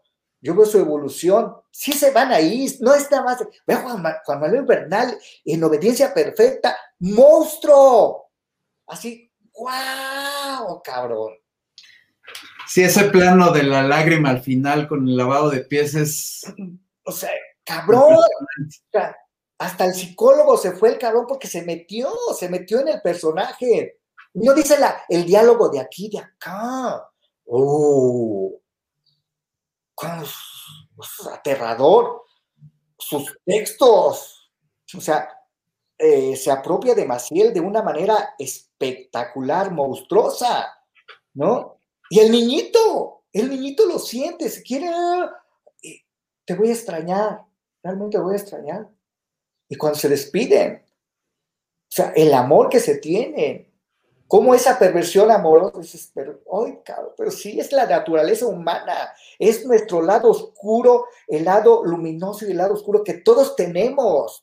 Todos somos una mierda y todos podemos ser los seres más luminosos. Depende en qué situación estés. Entonces, pero si eso lo sabes tú como ser humano y cuando tienes un actor, lo vas a poner a que llegue a todo, ¿no? Y en Amor de Madre, Vero, Verónica Merchan, una monstruosidad, y la niña y el, este, Samantha y Andresito y, y, Roberto Sosa, uh, y cuando pones la cámara a Sergey con esa luz, con esa facilidad que tiene para mover, a, para estar al servicio de los actores y para la historia, Sergey está pensando en la historia, y, y, al Macaya la edición también le da otra, otra cosa, y la música, Giacomán, y, y, y, Toño Diego el, eh, con el sonido directo acá, teniendo, y entonces yo, hay Venezuela, ¿cuántos se me van los de pop, los que movían ahí, los 11, los que vestían el set, y les decía, mira, yo estoy aquí, tú me tienes dar un brillo siempre, ven aquí, y yo metiéndome a, a, al encuadre y todo, el, porque la gente nos va a ver, es un cuadro, cada cuadro es, vale mucho porque es tiempo de la gente, tiempo. Entonces, estás ahí, y si luego te vas a nalgotear y te sientes el director, el gran actor, el gran editor, el gran... Hello, aterrizarnos, vida, Juanita Mondragón, mi madre, una señora que no tuvo la oportunidad de ir a la escuela, que tuvo ocho hijos y que no hubo, no, no tuvo la opción de usar la píldora ni nada porque pues no había tampoco en la época, tuvo doce hijos, ¿no? Y esa señora, lo, único que me importa a mí de aquí es mi madre. Mm, me importan los pinches premios, nada, es irme a hacer unas tortillas hechas a mano y, mi caldo de pollo es, y me voy de aquí a Cuernavaca, que vive a una hora, no me importa, yo me voy y regreso hoy, hoy, hoy igual, y para mí esa es mi, mi película más importante, ¿no?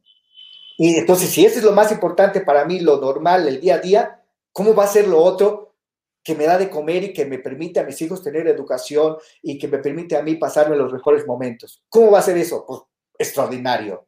Si empezamos de lo elemental, ¿no? Perdón, yo me agarro.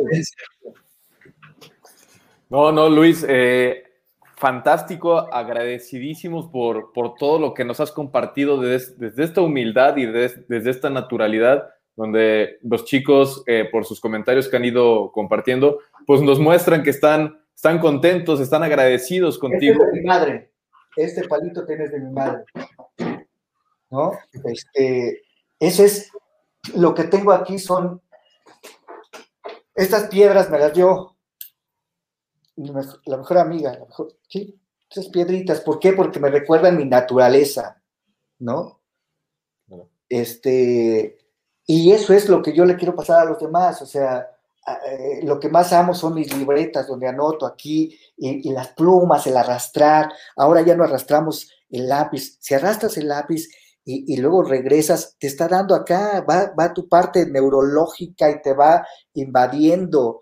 Este, escriban, escriban de verdad, no, ya ni en los baños se escribe, cabrón, ya se decía puto el que vino aquí, o ya eso, ya ni eso se hace. O sea, ya todo son memes por aquí, está bien, entonces aprovecha esta, esta parte, ¿no?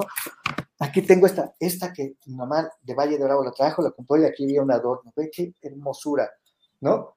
Entonces, pues para mí eso es la vida, ¿no? Demás, pues no, de verdad, vale pito todo lo demás, o sea, lo que hacemos nosotros, seamos más humildes, más, humildes, te digo yo, este, amen a la gente que está, tu pareja que está al lado, comparte la historia, más, más humildad y más vida, o sea, y así tenemos grandes eh, del toro, grandes historias a, a Guillermo del Toro, ¿no? Con esa visual, o sea, él empieza de la parte visual y tienes a, a, a, Cuarón con sus historias, ¿no? Y mostrarte la Ciudad de México. Tienes esa pasión del negro González enloquecido y también tienes arregadas con, con sus historias y aguantar la cámara y aguantar a esos no actores, ¿no?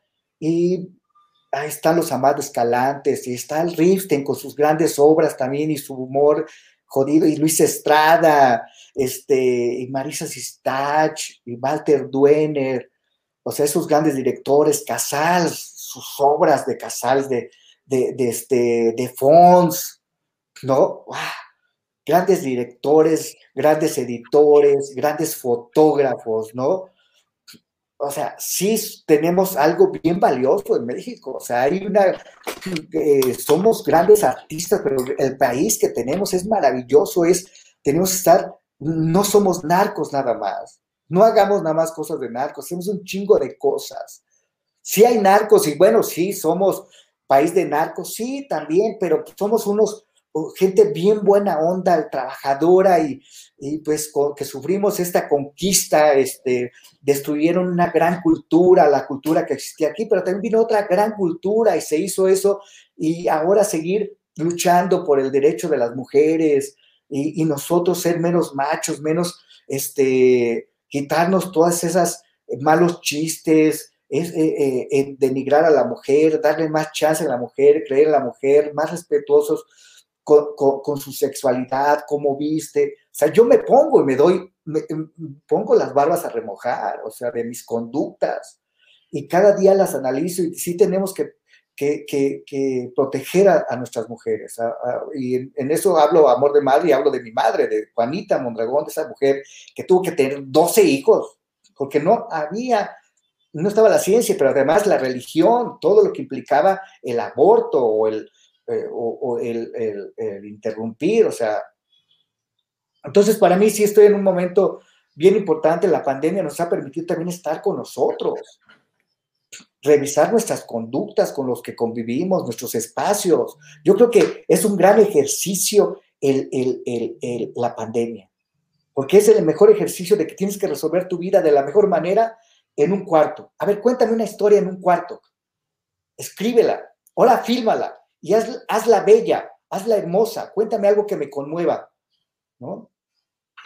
Para eso es la pandemia. La pandemia nos tiene que hacer crecer, nos tiene que hacer mejores personas y mejor para tener un mejor planeta, no buenas ni malas, digo mejores, ¿no?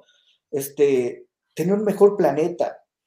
¿Y qué estamos consumiendo de cartón, de todas las cosas, el reciclar, el ver y, el compartirnos hacia los otros? ¿Qué, ¿Qué, estamos dejando en obra? En, obra. Yo no voy a llevar nada de esto. Chao. Se quedarán las películas. Ah, un güey que hizo obediencia perfecta y amor de madre y que produjo. Eso es lo que te queda. Es lo único que quieres, mi calidad, ¿eh? Yo no, no tengo, no tengo mucho dinero, ni soy el Azcárraga, ni nada, ni el Salinas Pliego, pero lo que sí te puedo decir, estoy orgulloso de lo que he hecho.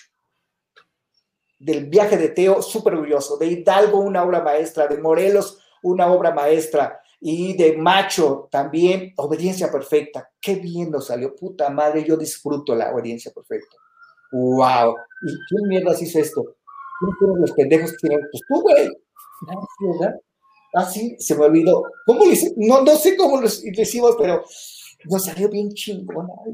Que no nos invitaron a Cannes y no nos invitaron. Me vale madre, los pinches premios sirven, sí son buenos, pero pues, ¿qué sirven los premios? La película me sirvió para demostrársela a mi mamá y decirle, mamá, tú y yo tenemos un pollito que comernos. voy a pasar esta, pues muy católica, te tengo esta historia. La vi mamá dice, yo pensé que iba a estar más, más dura, hijo. No, está bien. Y muy bien. Si hay curas que son así, muy bien. O sea, mi aprobación, mi palomita me la puso mi mamá. Ya. Y de repente, mi hermana, que es supercatólica, mi hermana Carmela, que hay en Tasco un lugar donde está la, hostia, la hostia sangrante. ¿Ah? Y mi mamá dice, es que hijo, sí hay que hay una hostia sangrante y es que hay unos médicos que dicen que sí. Y viene mi hermana Carmela y me dice, está lo de la... Mamá, te dije que no le digas a Luis esas cosas porque luego lo sacan sus historias, en sus películas, ¿no? Pero cuénteme, ¿cómo que hay una hostia, que la sangre de Cristo ahí se ve y que está, uh, está padrísimo. Entonces ya para una serie yo que yo tengo de, que tengo por ahí rondando, dije, este es el milagro, cabrón. gracias, Carmelita, gracias, mamá, ¿no? y, ya Luis ya nos va a comenzar a, hacer bromas y, ya, cuéntenme, cuéntenme ustedes, ¿no? Entonces, ahí están las historias en nuestra casa, al lado, con el conserje. Dale tiempo de hablar con el conserje. Dale al señor de los tamales tiempo. Ahí están las historias. Nosotros somos una, recopilamos de lo que hay. Qué creativos, qué genios. Somos unos pretenciosos, ¿no? Eso no deben aprender la gente que estoy diciendo, no sean pretenciosos, no sean mamones. Por eso a mí yo les digo, qué mamón eres. O sea, qué sobrados son. O sea, bájenle dos rayitas a su pretensión.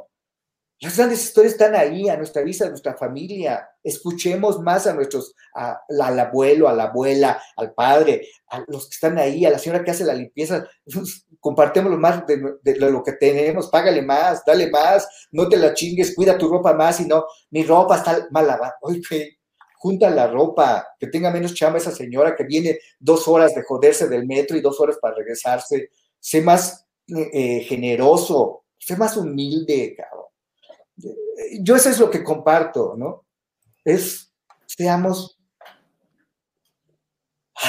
con la gente que nos da, con la gente que está en su lado. Y ahorita yo soy un sobreviviente de la, de la pandemia. Yo me andaba muriendo. O sea, a mí en noviembre, que iba a hacer una película en Guadalajara, fui ahí, creo que ahí agarré COVID y regresé.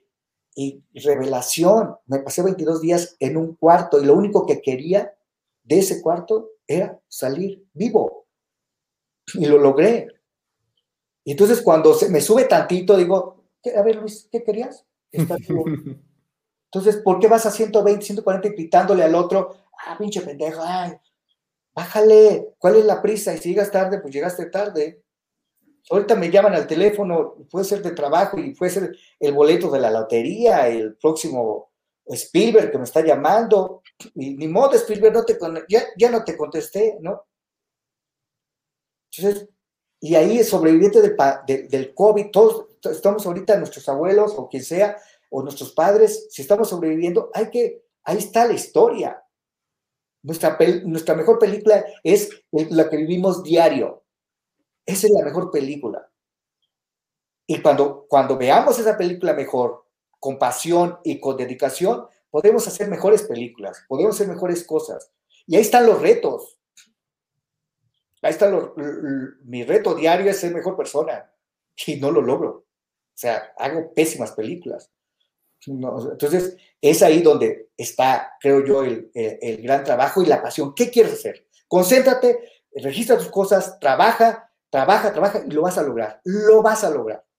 Y no es, este, ¿cómo se llama? Ideología de barata de Cuauhtémoc Sánchez, ni libro de autoayuda, ni nada de eso. O sea, es yo lo hice porque, pero dedicación, dedicación, así, tal, tal, tal, tal, tal. Me conocen, yo, ahora se extraña, hay gente que me está descubriendo, y ese güey, pues si ese güey era el que iba por los refrescos, ¿de dónde sale que Luis Urquiza va, va a dirigir?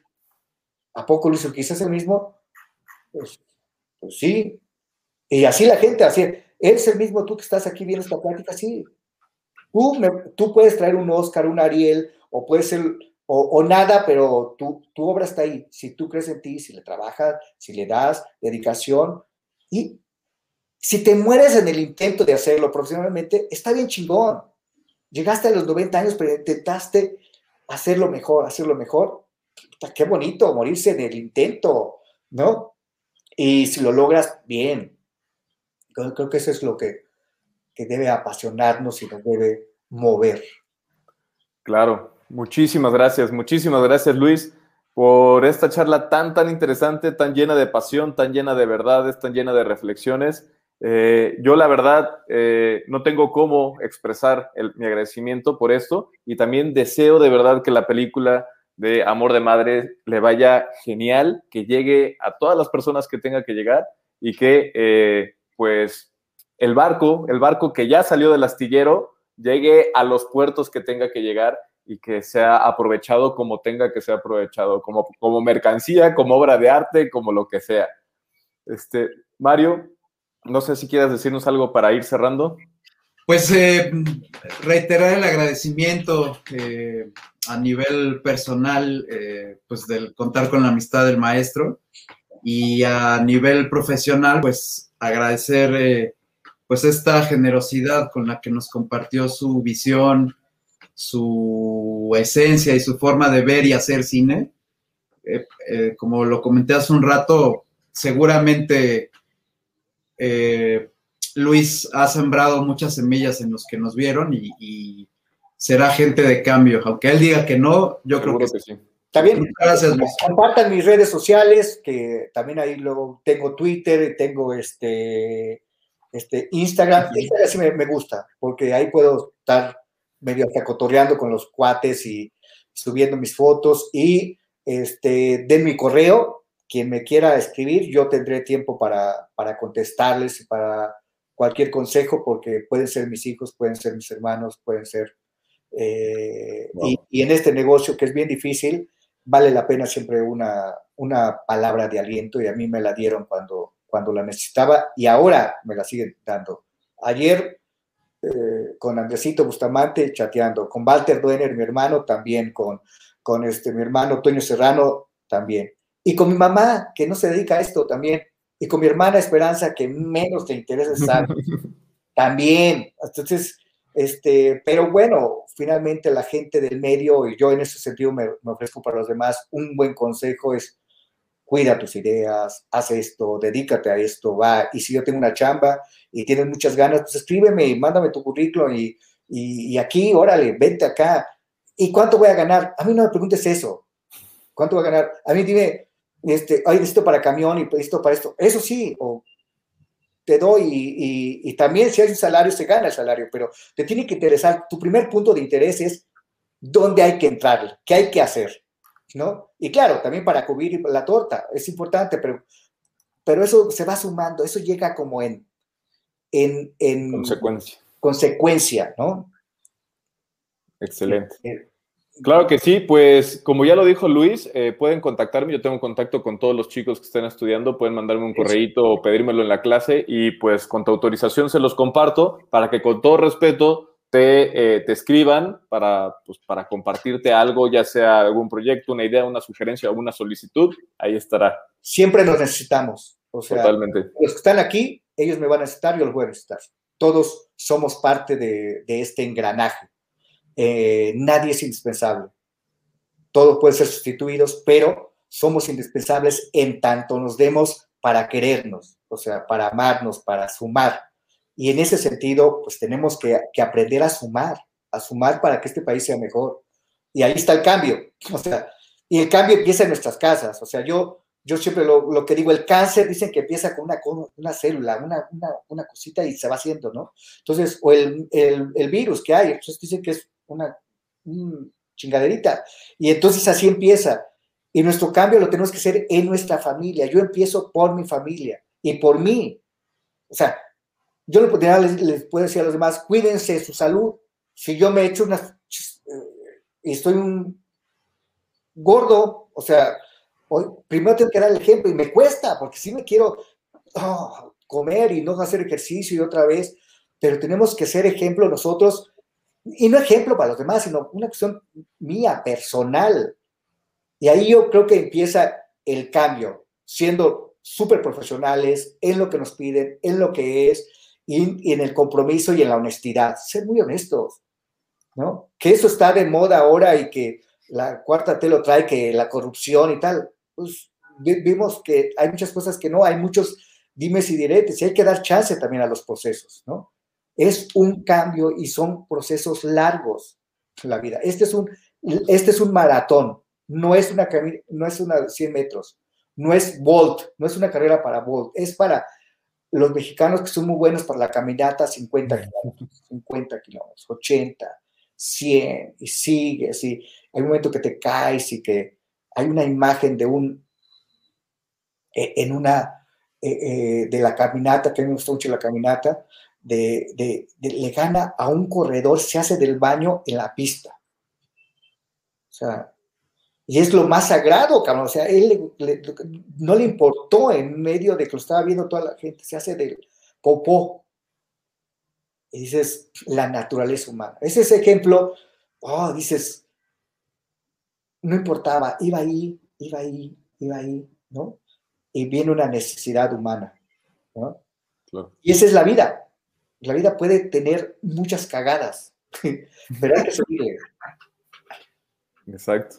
Exacto, pues muchísimas gracias. Gracias Luis, gracias Mario por, por compartirnos tu tiempo, por tomarte la dedicación también de, compartirnos tus contactos, tus invitados y de hostear este, Me gustaría, si les comparten el, el correo, contestaré ahí si alguien me quiere compartir alguna cosa, una inquietud, adelante, ¿no?